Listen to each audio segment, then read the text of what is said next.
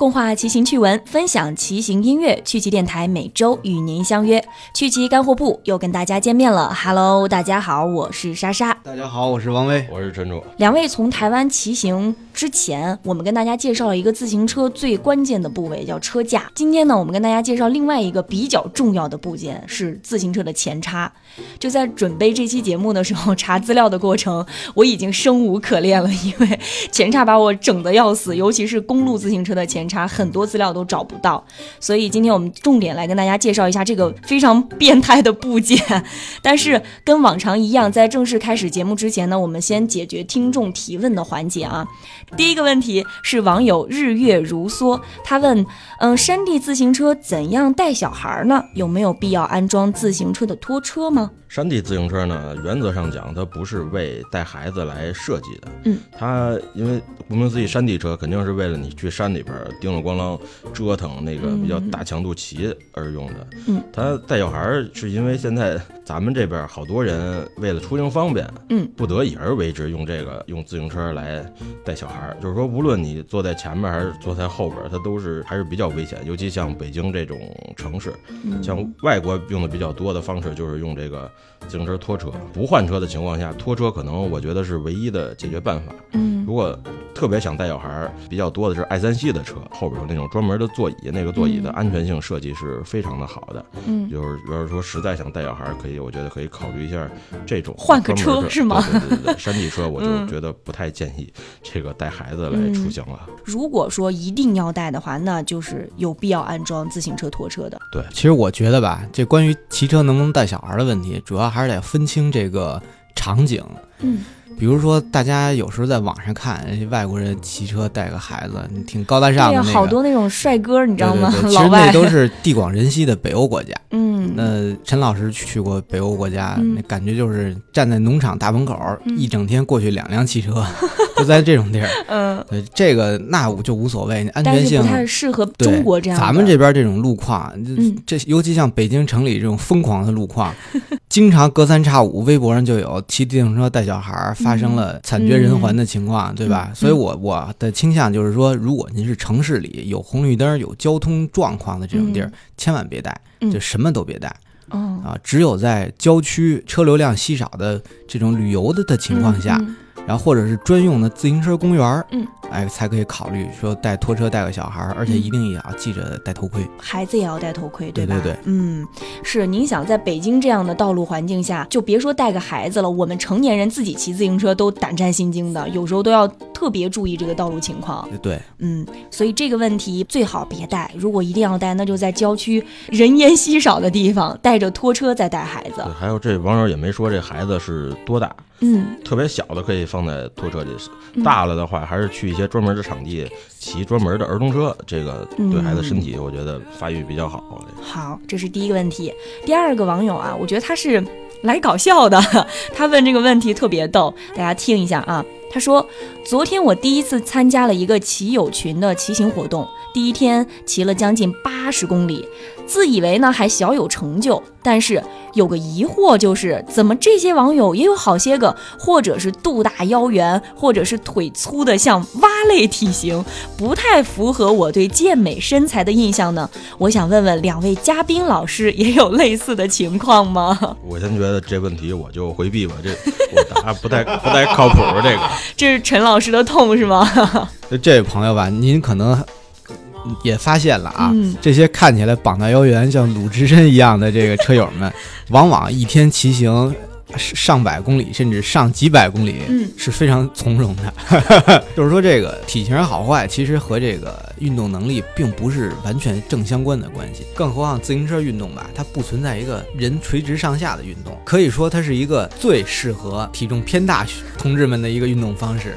要么说自行车运动适合减肥呢？对对对，因为您这个体重偏大的这些朋友吧，他干别的会特别痛苦，但是骑自行车就完全不痛苦，反而可能还因为肉多，他肌肉也多呀。啊，对，比如说陈老师虽然回避了啊，但是我必须得在这儿爆料一下，嗯陈老师其实看起来比较魁梧，嗯实际上只是肚皮那儿有薄薄的一层脂肪而已。啊，大腿肌肉的程度嗯，真心啊，就是要是说要骗人说他曾经是国家自行车场地队员，运动员对对对，啊我觉得都有人信，都是真是纯肌肉，而且所以就是说他并没有看到这些胖子吃肉的时候，对对对然后不骑更胖。对对对，这些人可能平时又好吃大串儿，嗯没事儿喝两口，他要不出来骑骑车，可能早就不是现在这样了。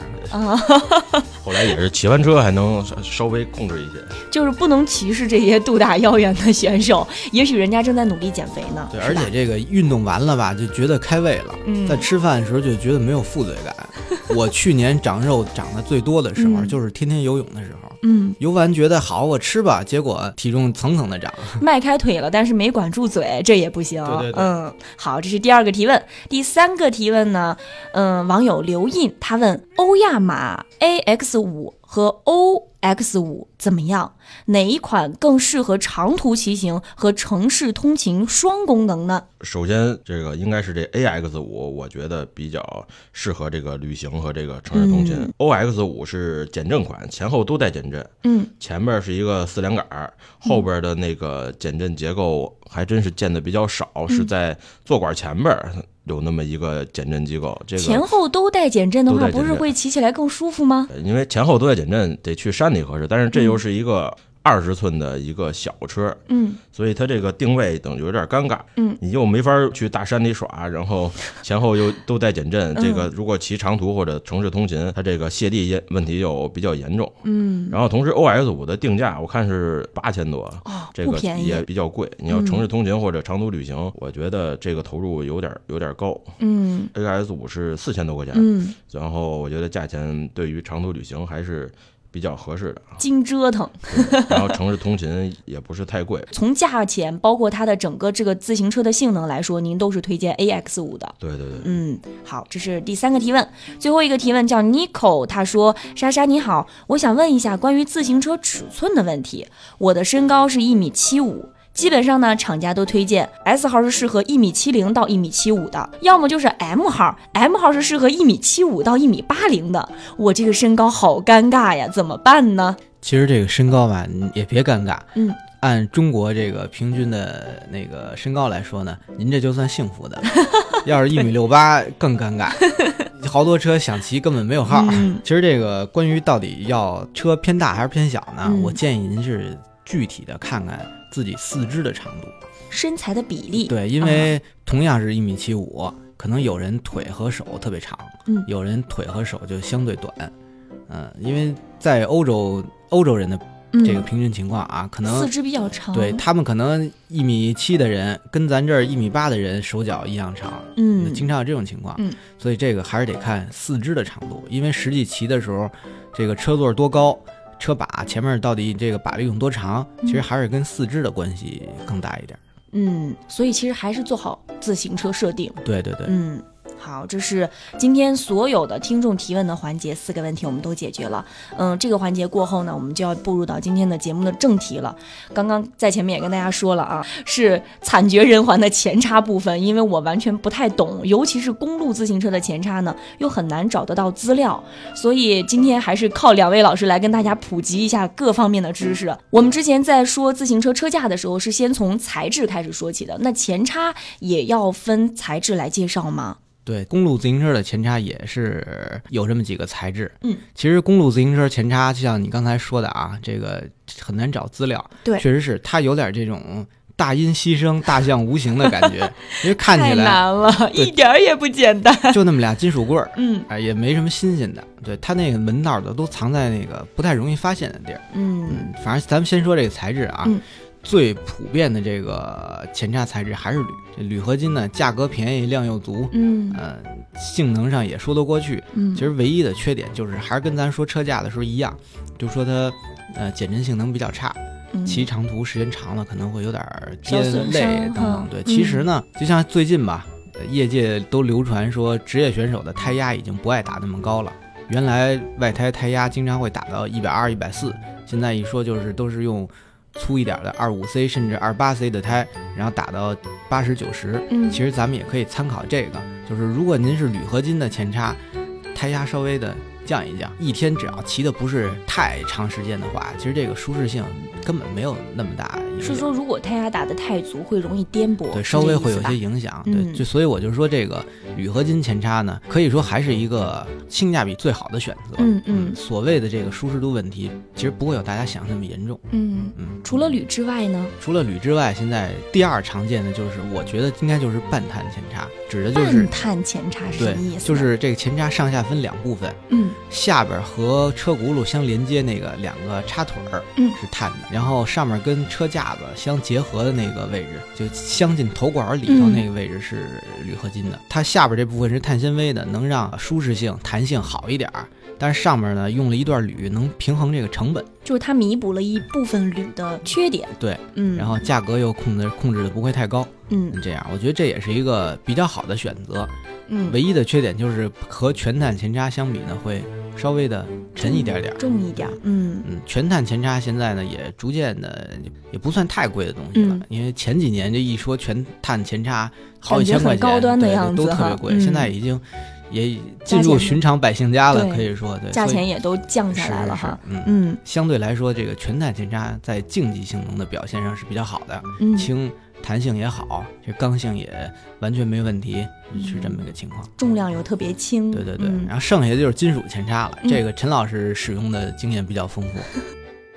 分工来介绍哈。对，其实像金属前叉，现在主要是以一种可能很多时候以情怀来存在，有很多嗯。特别贵的老一点的复古车，比如一个钢架车，你配一个对，碳前叉，可能就显得不那么协调。就是虽然它性能确实是好，这点不得不承认，因为这个历史的车轮不断向前这个滚动，所以说之前介绍车架的时候，对。您也是特别喜欢用钢架哈。钢钢架配嗯。钢叉，然后钛车配钛叉，因为比如钛钛合金的一个车，嗯整车的颜色都是那种钛色。如果你嗯前面用一个碳的，你碳的不可能做成做成钛色。嗯这个东西就刚才说历史的车轮嘛，就是确实性能已经赶不上现在的这些先进材料。你像我自己的一辆马喜的那个钢钢架车，用了一个钢前叉，嗯那个钢前叉现在有的时候就是你自己特别使劲的那么杠的时候，它已经会有一些那个形变，但是在强度不太大的骑行的时候，还不是太影响。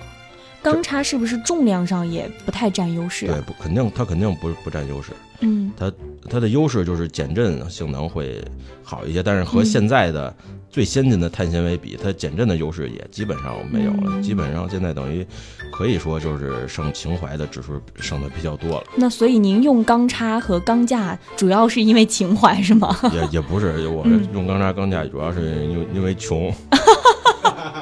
一语道破天机。那我们这是刚刚介绍了一下公路自行车的前叉，它的一些材质的分布。如果这一期我们重点说公路自行车啊，如果下一期我们说山地自行车的时候，也分材质吗？也分，但是相对来说，山地车前叉铝合金是占统治地位的啊啊，别的咱们只能说有，但是呢，可就可可以忽略了。嗯，行，好，那咱们下一期到时候再细说这个关于山地自行车前叉的问题。那公路前叉说完了材质，接下来如果按照车架的老套路，是不是应该说分类了？对，这个前叉最简单的分类啊，嗯。就是咱们一一眼就能看得明白的，嗯。就是直插和弯插这两种。嗯，单从形状上来说，对单从形状。嗯。其中这个直插呢，其实也比较少了。目前咱们就是大牌产品啊，嗯。能见得到的，基本上我就头脑里第一个出现就是梅花 Master 它嗯带的这个钢的直叉。嗯，因为当年梅花的意思是直叉可以让车的操控性更好，敏捷又直接。但其实有这个影响吗？其实呢，我一会儿会但是，那个、对对，但但是一下 啊啊。其实嗯，但是我觉着梅花当时用直叉呢，可是嗯跟他那个自行车定位有关系。他希望 Master 是一台骑起来特别硬的车，嗯，他那个车架呢是用棱形管，嗯为了让车架强度变高。嗯，他这个直叉我觉得也是同样的道理，因为在那个大家都用钢前叉的年代呢，这个直叉肯定会比弯叉的强度要高那么一点儿，整个车能变得这个强度更高一点儿。嗯，嗯，我觉得它主要是这个原因。那为什么现在有很多的自行车又开始用弯叉了呢？呃，现在大部分用弯叉呢，可能是因为啊，弯叉毕竟它有一个向前的弧度，嗯当路况出现颠簸的时候，嗯舒适性可会有一些的提高。不是像之前那种直叉那么硬朗，那么的对对就是，因特别为直接哈。一般咱们其实见得多的啊，主要还是民用车。民用车对于性能的追求，完全让位于舒适性。嗯另另外两种更少的前叉呢，从视觉上看啊，就是像皮纳原来的车都管它叫丈八蛇矛，嗯那个前叉前面是像那个就真跟丈八蛇矛一样、嗯弯弯曲曲的。它就是说我这个造型可以减震，，S 型的是吗？，对。当然，它最新的产品又改了，嗯又变成那个是向前弯的了。嗯，原来那个弯叉是跟大象那象牙一样，先往下，然后再往前，对，现在反过来了，先往前再往下，嗯这样的哦弧度。它这个说法是这样，是嗯气动性能更好。啊，反正怎么都能找不回来。对对对，其实我个人的感想啊，嗯就是，但是因为到嗯。但是后边了，就所谓的造型，其实嗯。和实际的性能，我认为关系是不太大的，因为咱们可以想象一下啊，嗯。我这个前叉从车架头管到车轱辘，嗯。我不管是弯的、直的，还是在空中画一个一江春水向东流再过来，嗯。其实物理表现并没有太大区别。嗯。这里呢就有一个概念，就是前叉的这个前身量。嗯，这个前身量是什么意思？这个我觉得前身量是一个真正影响前叉操控感受的这么一个概念，嗯，它指的就是车架那个头管的延长线与地面的交点，这是一个点。哦然后呢，我已经晕了。然后还有 是车轮真正与地面相接触那个点，嗯这两个点其实不是一个点。哦，车轮会稍微比那个车架头管延长线与地面的交点往前一点，嗯，这个就叫前身量，前身量这个这个相差的这个值是吗？对对，这个量呢越大，相对来说这车转向会越稳，但是呢、嗯敏捷度会下降。这量越小，这转向会越灵敏，但是呢、相对来说就不稳。这么一个，其实你说不稳吧，嗯咱们举个简单的例子，我突然想到一个东西，不知道想的对不对，就是超市里那个推的那个小车，对对，是不是是就是你你这个例子举的非常好。嗯 嗯，你看那个超市里那小车，嗯，它那个前身量就约等于没有。对，它不就是一样的吗？对嗯你有时候你会看一小孩儿推那车疯跑，嗯，其中一轱辘在后边自己乱摆，对对对对对，那就说明这个轱辘已经失去对方向控制的能力了。嗯这也就是咱们所谓的这个须弥效应。啊，越来越高深了。其实其实说简单一点吧，嗯就是电影里大家看那骑大哈雷摩托，嗯前身量都巨大，嗯呃，因为它能在高速行驶中，把儿都是那样的对对，它能在高速行驶中让呃方向操控变得更更稳定一点，是这意思吧？对，嗯，就是这样。所以您刚刚介绍了这么多，其实就是说，这个自行车公路自行车前叉，它不管是直的还是弯的，还是 S 型的各种形状，其实对于这个自行车性能本身没有什么太大的关系。您觉得影响它这个自行车性能关系最大的是刚刚所谓的那个前身量，对，是这意思吧？总嗯之它还是一个就是车架几何的问题。嗯嗯，那这个自行车如果买一辆新车，这个前身量是可以调节的吗？这个基本上不能调节，因为现在买车前叉和车架基本上是配套的，基本上也没法选。你像你买了一梅花，它弄一直叉，然后你要上了一弯叉，它那个头管的角度，就像刚才说的那个前身量那个会变，和厂家当初设计它的初衷就不一样了，哦，所以就不太建议这个对公路车改这个前叉，就是一个直叉的车你换成一个弯叉，或者一个弯叉的车你换成一个直叉，这个是不太不太建议的。哦，就是说，呃，公路自行车基本上买回来那个前叉什么样，它就是什么样，最好不要改。对，大部分哦都是已经完全和车架配套，只有偶尔有一些比较要求比较高端的车友，他就嗯会换一个特别特别高档，比如换一个呃 THM 的前叉，一下嗯一个前叉干一万，嗯然后这个重量能有特别大的减少。但其嗯实对于操控来说，区别也不是太大，刚性的区别可能会提高一些，但嗯其实也不会有特别大的影响。这是不是也是公路自行车和我们下期要说的山地自行车很大的一个差别？玩山地的人经常就会换叉子嘛。对，山地的前叉是山地车最值得折腾的部部位。啊，这其实也是体现了公路和山地一个最大的差别吧，在这个部分。对，可以可以这么说。然后还有一个问题啊，需要两位老师来帮忙扫扫盲。就是我在查资料的时候，论坛里有一个人提到这个公路自行车前叉什么有牙无牙，然后下面就有一个人反驳他说：“我从来没听说过公路前叉还有有牙这一说，那到底有没有这个说法啊嗯，还还是有的。你像我骑的这种老车，都是用的有牙前叉。这个牙到底是指这个牙就是在这个前叉的上管，它上面有一圈螺纹，嗯，然后它这个固定就是让这个前叉和这个车架固定是靠那个螺纹，拧在一起对，碗组上的也有螺纹，然后再加它和这个前叉上的螺纹扣在一起来嗯进行这个固定。现在就只有一般在老钢架上。老一点的钢架才会有有这个设置，然后这个还还还涉及一个尺寸问题。嗯老钢架的这个前叉一般尺寸也就是一英寸的前叉，嗯换换算成这个公制就是二十五点四，二十五点四毫米。啊，我又蒙圈了。对对对，这这嗯个基基本上现现在也不太，就是除非你玩老车，嗯一般都不涉及这个一英寸的前叉。现在的新的前叉都是无牙的，嗯无牙就是说它这个上管是一根儿，就不是笔直，就是上面没有任何纹儿的一个直棍光滑的那种对，直棍住的是吗？对。然后它它的这个尺寸一般是一般是一点一二五，嗯呃，换算成公制就是二十八点六的前叉。嗯然后这个碗组就是相对你配，就是相应的你配的时候也也要注意这个尺寸。一个老车嗯你一定要知道它的尺寸来来想换前叉或者是换碗组这种东西，哦。因为这个无牙前叉它相比有牙前叉。它的优点比较多，它强度呃会比有牙前叉大很多，因为嗯。同时它这个尺寸也加大了，也加大它这个强度，嗯，它就等于是把把力和前叉拧在一起，它就等于变成一体。把把力和前叉变成了一体的。对，它等于是把力和前叉，就是像像之前有牙的嗯前叉，它等于是前叉和车架放在一起，嗯跟把力没有太大的关系。嗯固定的时候，而无牙等于就是把前叉和这个车架，或把前叉和把力固定在一起，嗯，变成了一体化的东西对，稳定性相对嗯来说会更高一些。嗯，虽然我听得云里雾里的，但是反正肯定有能听得明白的网友。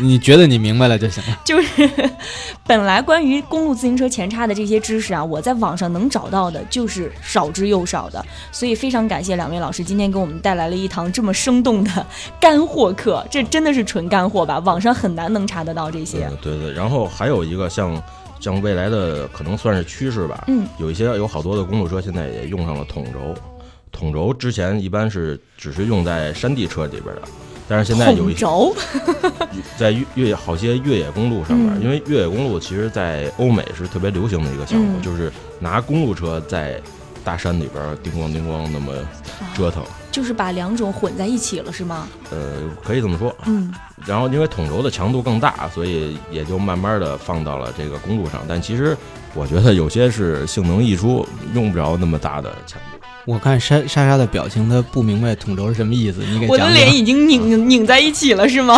呃，就是筒轴，你像一般的山地车都是快拆，你直嗯直接把快拆拧开，直接它就能从那个叉子上下来。嗯而筒轴的那个和这个前轮接触的地方，它是一个圆环。你先把轱辘搁到里边，然后再把快拆杆儿横向的，等于是穿过那个前叉的那那个连接处吧。您就直接跟我说换成筒轴是吗？嗯，它好处在哪里？强度会大好多。